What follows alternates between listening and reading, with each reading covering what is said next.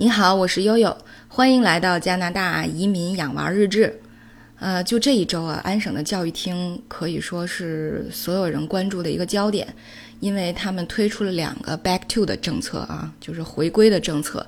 那么第一个呢是九月份 Back to School 的政策啊，那么安省的教育厅呢也是宣布九月份可能会做以下三种尝试，一种呢如果疫情控制的好的话，那么就会有这个全员返校的呃这种安排。呃，第二种选择呢，就是如果啊依然是这么一个情况，那么可能还是采用网上教学的这种方式，让孩子们留在家里。那么第三种情况就是结合性的，那么就把返校和网络课程联系在一起啊，孩子们比如上一周歇一周啊，或者上一天歇一天啊，这种模式，那么也要根据疫情的发展和这个学校的呃教学安排来综合做选择。那么这是第一个啊，back to school 回归学校的这么一个消息，这个无数的中文自媒体和西人的媒体啊都做了报道啊，可以说是评论无数啊。那么第二个在这几天引发了比较大的讨论的呢，是第二个 back to 政策，叫 back to basics。这个说的是什么呢？说的是安大略省十五年来第一次调整了自己的数学大纲和这个教材。那么这次调整的原则就是 back to basics，要回归基础。那回归基础，呃，意味着什么呢？啊，那么可能意味着首先和现实生活发生更多的联系，让孩子们的呃学到的知识和概念与呃我们的基础性的生活、我们的日常生活发生更多的联系。比如说吧，呃，那么从一到八年级啊，低年级开始就会把计算机科学的呃很多内容，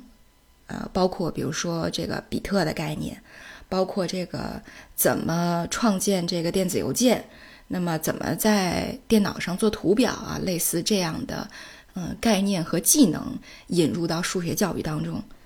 那么还有呢，就是像这种比较呃需要推理、空间推理的几何概念。或者说，呃，稍微复杂点儿，以前只在高年级出现的分数的概念、平均分配这样的概念，都会出现一个低年级化就开始教学、开始渗透的这样的一个趋势，啊，包括像这个编程，还有呢就是基础的理财和金融知识，那么让孩子们更早的就去接触金钱和硬币，去接触这个。呃，货币价值和用途，包括财务状况分析和预算啊，类似这样的价值，呃，这样的概念和知识，那么让他们能够更早的对这些概念产生呃兴趣，打下基础，从而呢提升对数学的这种自信。但是在所有的这个 back to basics 的原则指导里面，有一条是最受瞩目的，那就是。呃，教育部长亲口说到，Back to Basics 的很重要的一部分内容就是我们会要求孩子们背诵乘法口诀表。啊，说到这个九九乘法口诀表啊，就呃让悠悠想到这个真的是东西方撕扯啊，关于这个数呃幼儿的数学教育呃撕扯出来的一个焦点。呃，让在这里呢，我还想回到这个二零一三年、一四年的时候，奥斯卡在英国上小学的 preschool 语课班。那么当时呢，悠悠就是想让孩子背九九乘法口诀表啊。有一次我跟老师沟通的时候，老师说：“哎呀，悠悠，在我看来，奥斯卡已经很厉害了。昨天呢，我让孩子们去啊，我说一个数字，我说一个 number，让孩子们在纸上画出对应的点。那么这其实就是他们对数字的理解。”因为我发现只有奥斯卡能够画出来九九个点儿，我觉得很了不起。我心想，您这个要求估计在中国都得给扔了，这孩子都不能要了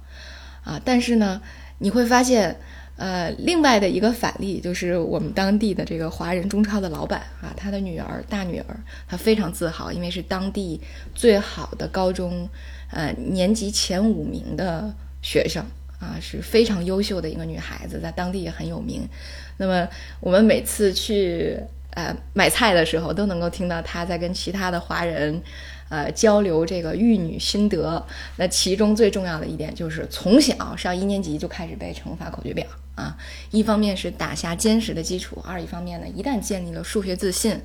啊，后面的呃学习的自觉性和包括他的这个能力的提升呢，就是水到渠成的啊。所以九九乘法口诀表当时在悠悠的心目中真的是。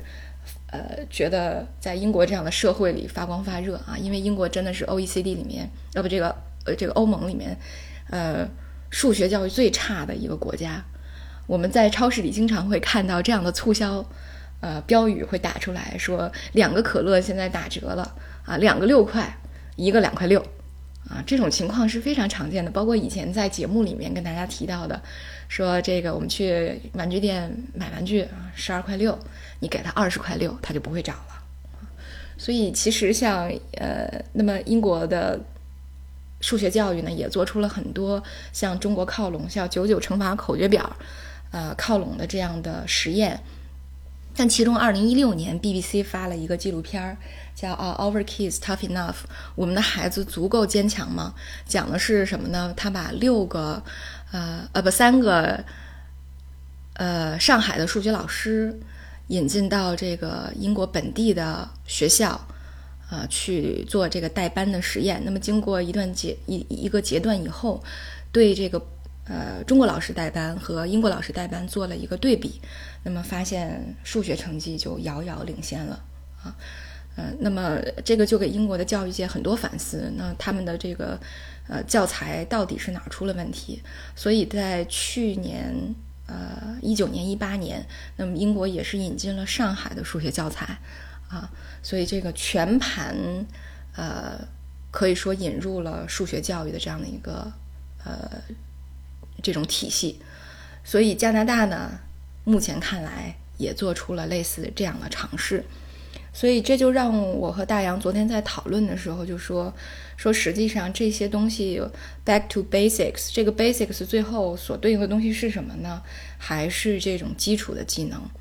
呃，昨天呢，我们也收到了这个学期啊，因为今天是整个春季学期的最后一天，所以昨天我们收到了两个孩子的成绩单。那么在成绩单上都有讲说，我们对每一个年级的孩子，呃，要求的重点是什么？比如说在小珍珠的成绩单上，啊，插一句啊，因为奥斯卡之前这个要求，我们在上一个学期奥斯卡收到成绩单的那期节目里面做过重点介绍，在这里就不赘述了。那么今天呢，就拿这个小珍珠的这个，呃，成绩单给大家做个介绍。它其中要求四块，一个就是社交能力。啊，那么提到了归属感，提到了奉献，一个是自律自足，就是如何处理这个自我认识这块的呃能力。那么第三个呢是这个问题解决和创新能力。那么第四个在文化这方面就提到了数学和语言能力。啊，那么在数学和语言能力里面，数学能力啊结合这个 back to basics，我也看到了，特别是在呃三月份进行网络教育以后，那么他的这个教学资料家长都能看到。我也看到我们班的老师做了很多这方面的尝试，比如说，呃，在有一些概念低龄化的这种呃这个趋势下，呃，给孩子们教什么了呢？呃，除了以前正常在这个年龄段会教形状以外，那么老师加了长度、重量的认识啊，比如说长度会让你们全家做一个从高到低的一个比较，然后大家自拍一张照片。啊，排一下谁最高谁最低，啊，这个包括容积，包括 probability 可能性，就是概率这块儿，包括 patterns and sort 就是分组和这个图呃和这个呃数列或者说啊图案的这个排序，所以在这个很多方面做了尝试。刚才也说到了这种基础认知。呃，对这个金融这块的认知，对基础生活能力的认知，有关涉及到数学方面的，那么我们也是在很低的年纪，因为以前是要求一年级认表，那现在幼儿园这个学期就要求认表了。那么还有像这个呃呃财务这块呢，呃，之前也给大家介绍了加拿大的硬币啊，很早就开始给大家介绍这个理财硬币认钱认数，对，这样和加减法结合起来的。呃，这些概念呢，就开始慢慢的进行渗透了，呃，所以我想这个呃，back to basic 这样的教学趋势呢，应该也是呃，在发布之前就已经传达给了呃各个年级的老师们。那你也能够看得到，呃，老师们在这个方面的教学材料的组织上呢，都做出了努力。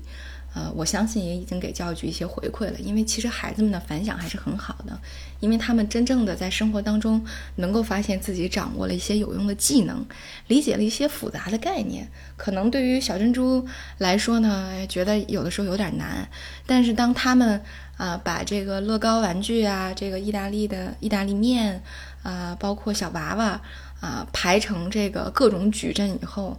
他们的那种成就感，他们能力的获取和认知，还是让自己感觉到非常兴奋的。所以我也是非常乐见其成，能够看到数学的教材和教学大纲做出了这样的调整，呃，有点，呃，或者说越来越向，呃，中国的这种呃很先进的数学教育靠拢了。我觉得这是一个挺好的趋势。所以当地无论是西人媒体还是。呃，中国的媒体呢，其实对这方面的呃肯定和赞扬，也是一个主流的这么一种评价啊。所以这个对于很多华人家长来说，真的是无异于给我们注了一个强心针啊。觉得呃还好，在加拿大，我们的数学应该也不至于呃将来被这个中国的学生咬成渣渣。啊，所以还是很开心能够见到这样的调整的。那么接下来呢，我们也会继续配合啊老师进行各种有趣的尝试。呃，那么后期呢，如果有有趣的尝试的话，也会在节目里面给大家继续做深入的分享。好，那今天呢，我们就到这里，感谢大家的关注，我是悠悠。